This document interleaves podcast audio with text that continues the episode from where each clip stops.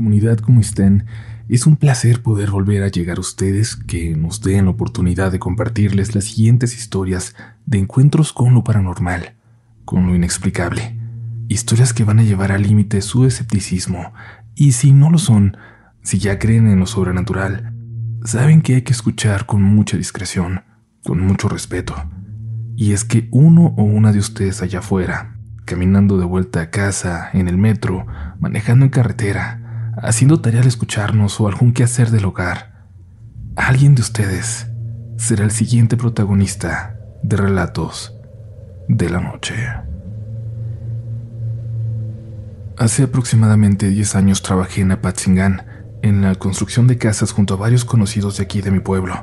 Ya llevábamos varias semanas dándole a ese trabajo y nos quedábamos a dormir en algunas obras sin terminar, donde aún no había luz eléctrica y solo nos alumbrábamos con velas. Éramos diez trabajadores y nos quedábamos cinco en una casa y cinco en otra. Entre los de mi casa estaba el buen Misael, un amigo que tenía un problema bastante fuerte con la bebida. Tomaba mucho, y en una de esas ya tenía como tres o cuatro semanas bebiendo sin parar. Para cuando llegamos al trabajo, él andaba comenzando a cortarse la borrachera. Y esa noche ocurrió lo que quiero contarles. Terminamos de cenar, apagamos la fogata y nos fuimos a dormir a las casas sin luz. Misael no había ido a cenar. Cuando llegamos lo vimos en una esquina, sentado, ocultándose de algo o de alguien. Estaba temblando y señalando hacia la oscuridad. Lloraba y decía que le ayudáramos, que no dejáramos que se lo fueran a llevar. Pero nosotros no veíamos nada. La vela alumbraba poco y aún así no podíamos ver a dónde señalaba. Solo podíamos tratar de encontrarlo a él, pero no dejaba que nos acercáramos. No paraba de gritar. Nos empezamos a poner muy nerviosos. Nos estaba dando miedo porque ahí en la oscuridad era difícil atribuirlo todos sus problemas con el alcohol. Además, ese día ya me había tomado. Pensamos en ir a hablarle a su hermano que se quedaba en la otra casa, pero algo pasaba. Tan solo de mirar hacia afuera, a la oscuridad, algo nos decía que no debíamos salir. Las casas no estaban tan cerca una de otra. La oscuridad era absoluta allá afuera. No sé si era el miedo que todos teníamos, pero aquella oscuridad no parecía normal. Misael estaba cada vez peor y teníamos que ayudarlo. Así que me armé de valor y sin pensarlo más abrí la puerta y salí corriendo por su hermano. El frío. Ese frío es imposible explicarlo. Pero calaba muy diferente a las demás noches. Llegué a la otra casa y le dije a su hermano que Misael estaba asustado, diciendo incoherencias, que nos estaba asustando a los demás.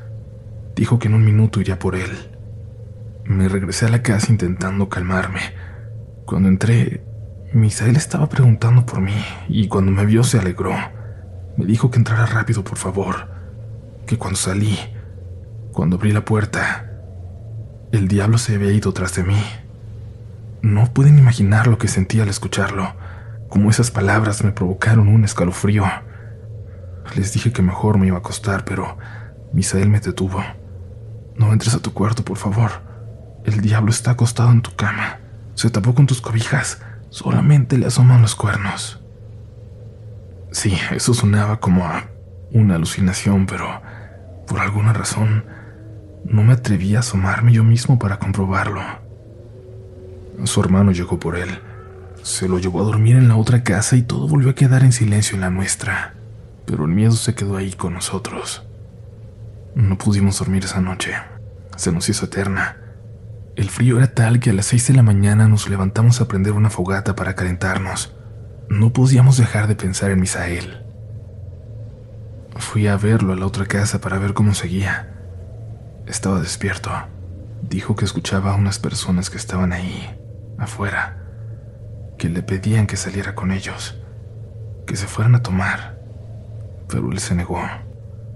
Decía que si cerraba los ojos, alguien le empezaba a hablar muy de cerca al oído, así que había intentado permanecer despierto toda la noche. Yo siempre cargo en mi cartera con una estampa bendita de un Cristo. La saqué y se la regalé para que durmiera con ella. Ese mismo día Misael se fue de ahí, se regresó al pueblo, y si alguien tenía dudas de que lo que pasó fue real, se nos borró en las noches siguientes, en esas noches insoportables, Se escuchaban ruidos extraños dentro y fuera de las casas, voces, gritos, pasos que recorrían la oscuridad. El fin de semana regresamos al pueblo y pudimos descansar de ese martirio, pero el lunes había que volver a trabajar. Yo llevé conmigo una botella de agua bendita para echar por toda la casa. La noche del lunes mandamos a un compañero a la tienda por unas cosas. Entró corriendo con nosotros, asegurando haber visto a alguien, a algo sentado arriba de la casa, en el techo. Uno de mis sobrinos que andaba por allá también dijo que una noche cuando salió al baño, vio a lo lejos debajo de un poste a un animal sentado pero como si fuera una persona. Le causó curiosidad y se acercó un poco para ver. Era un gato. Cuando éste se dio cuenta de que lo veían, empezó a crecer y a crecer hasta tener el tamaño de un humano muy muy alto que casi llegaba a la lámpara de aquel poste. Solo aguantamos esa semana. Cuando llegó el viernes nos fuimos al pueblo y nadie volvió a aquella obra a trabajar.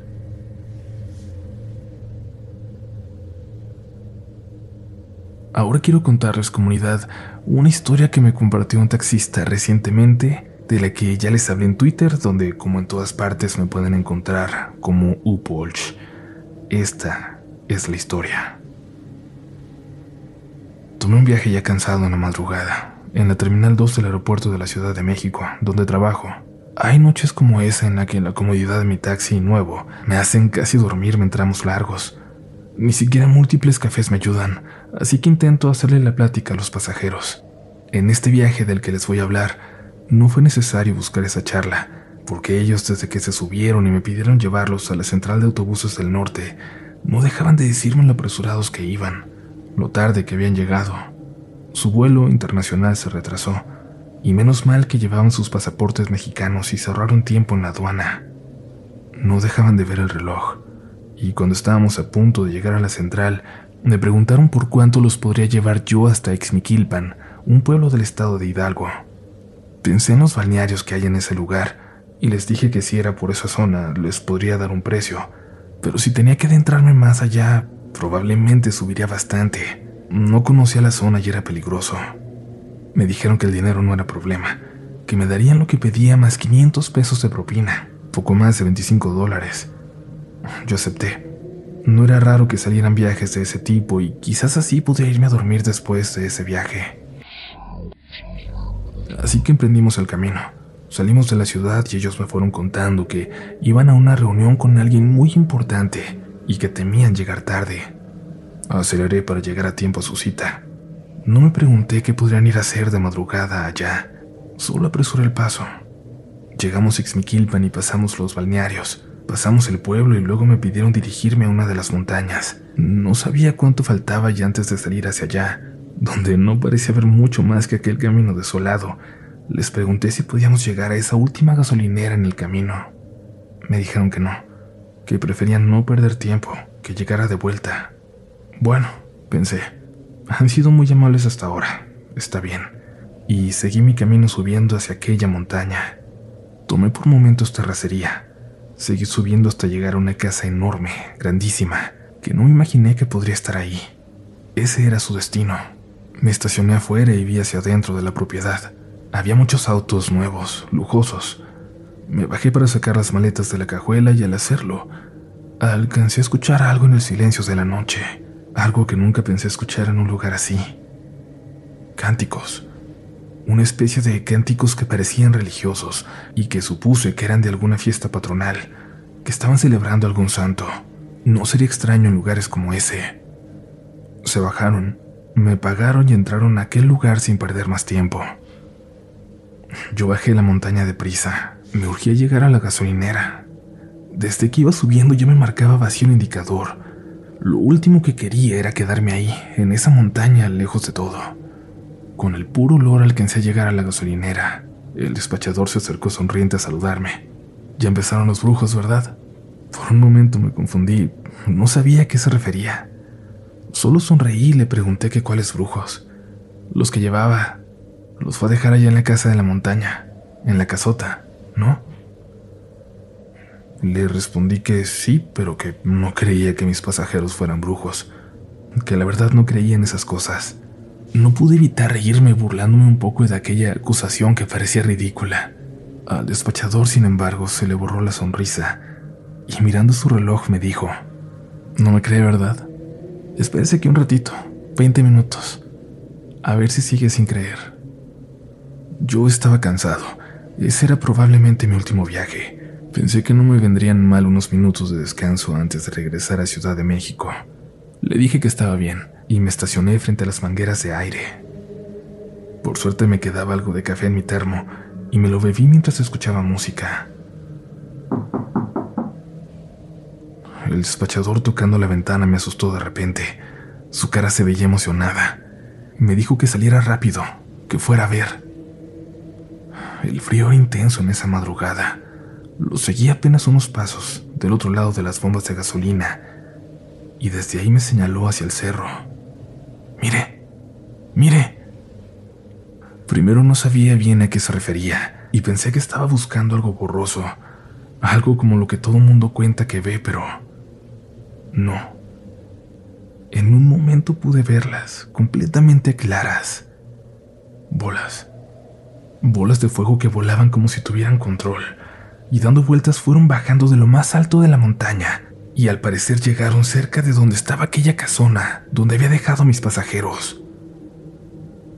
No podía creer la tranquilidad con la que el despachador las veía. Le pregunté si no le daban miedo y me dijo que no. Estoy protegido, patrón, me dijo mientras sacaba de entre su uniforme algo que traía colgado en el pecho. Pero yo no, pensé, y a toda prisa me dirigí a mi taxi para tomar el camino de vuelta. Un poco más adelante venía despacio a mí una camioneta tipo suburban, de esas enormes, color negro.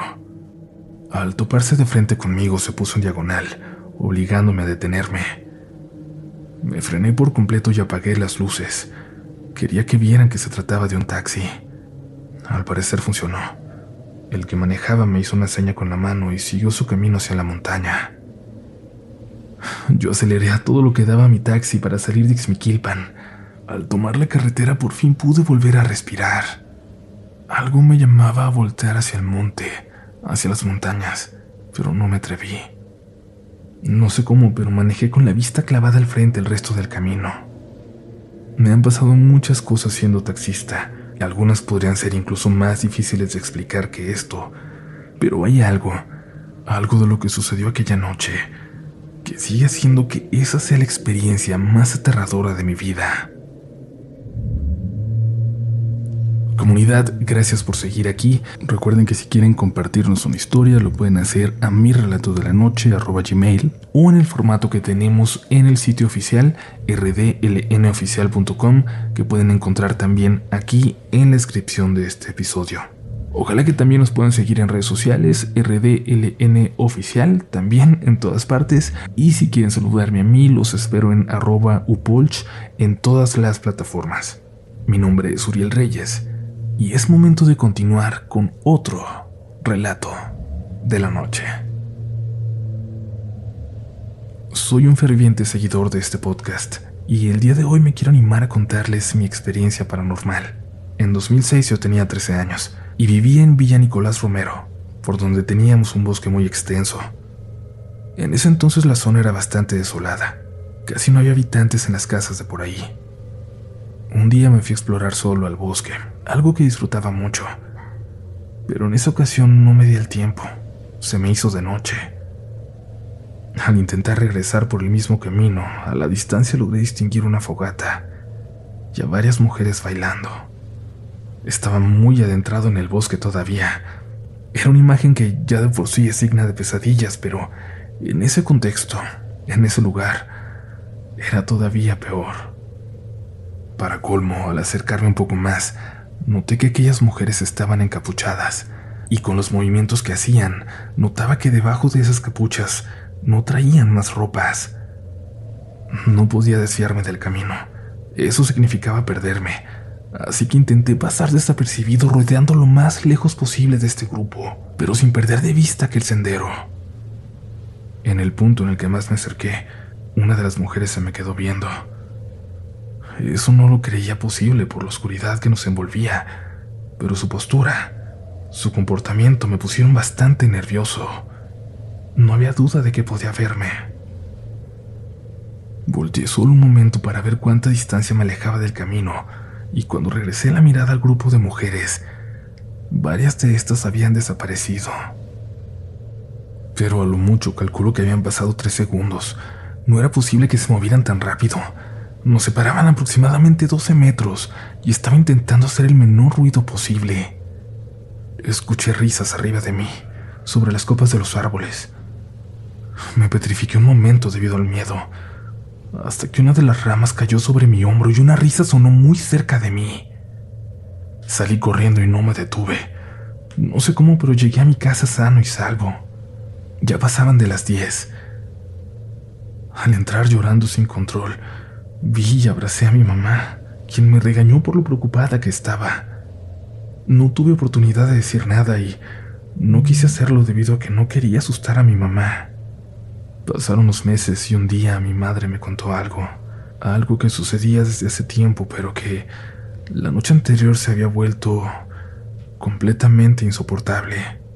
Me prometió que le iba a creer, por más descabellado que sonara lo que estaba a punto de contarme. Me dijo que en ocasiones había escuchado movimientos, voces y risas de mujeres en mi habitación. No le tomó importancia, pues pensaba que quizás no me había dormido y estaba viendo alguna película. Pero aquella noche, los sonidos que se escuchaban dentro eran tan fuertes que la molestaban, y quiso pensar que me había quedado dormido con la televisión encendida a un volumen muy alto. Decidió entrar para apagar la tele. Lo que vio la marcó de por vida por más que he intentado convencerse de que solo fue un mal sueño. Me dijo que vio a tres mujeres pegadas al techo, a las paredes de mi habitación, mirándome fijamente mientras yo dormía. Ella me describió a dos como muy viejas y a la tercera joven, quien al escucharla abrir la puerta se le quedó mirando fijamente. Me describió a esta como muy joven, blanca y pelirroja. Mi mamá tenía mucho miedo, pues en ese cuarto dormía también mi hermano menor, en ese entonces de siete años de donde pudo sacó la fuerza suficiente para hablarles, para pedirles que se fueran. Y dice que en ese momento las tres salieron por mi ventana, pero sin despegar la vista de ella. Esa misma noche, del día cuando mi madre me contó todo, algo me despertó en la madrugada. Vi...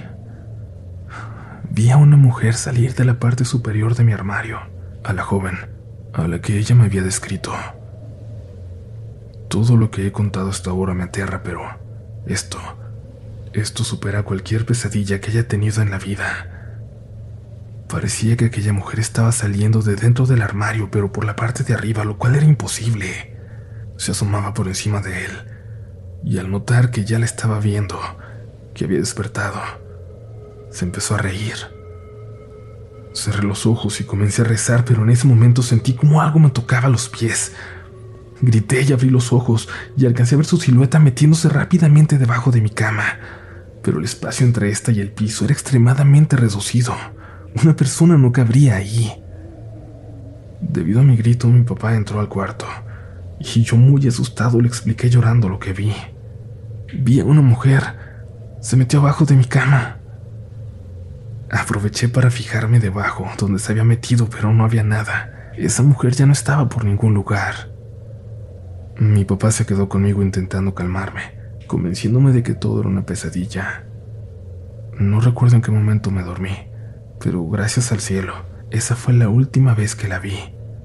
Fue como si me hubieran castigado, casi matándome del terror, por haberme cruzado en su camino.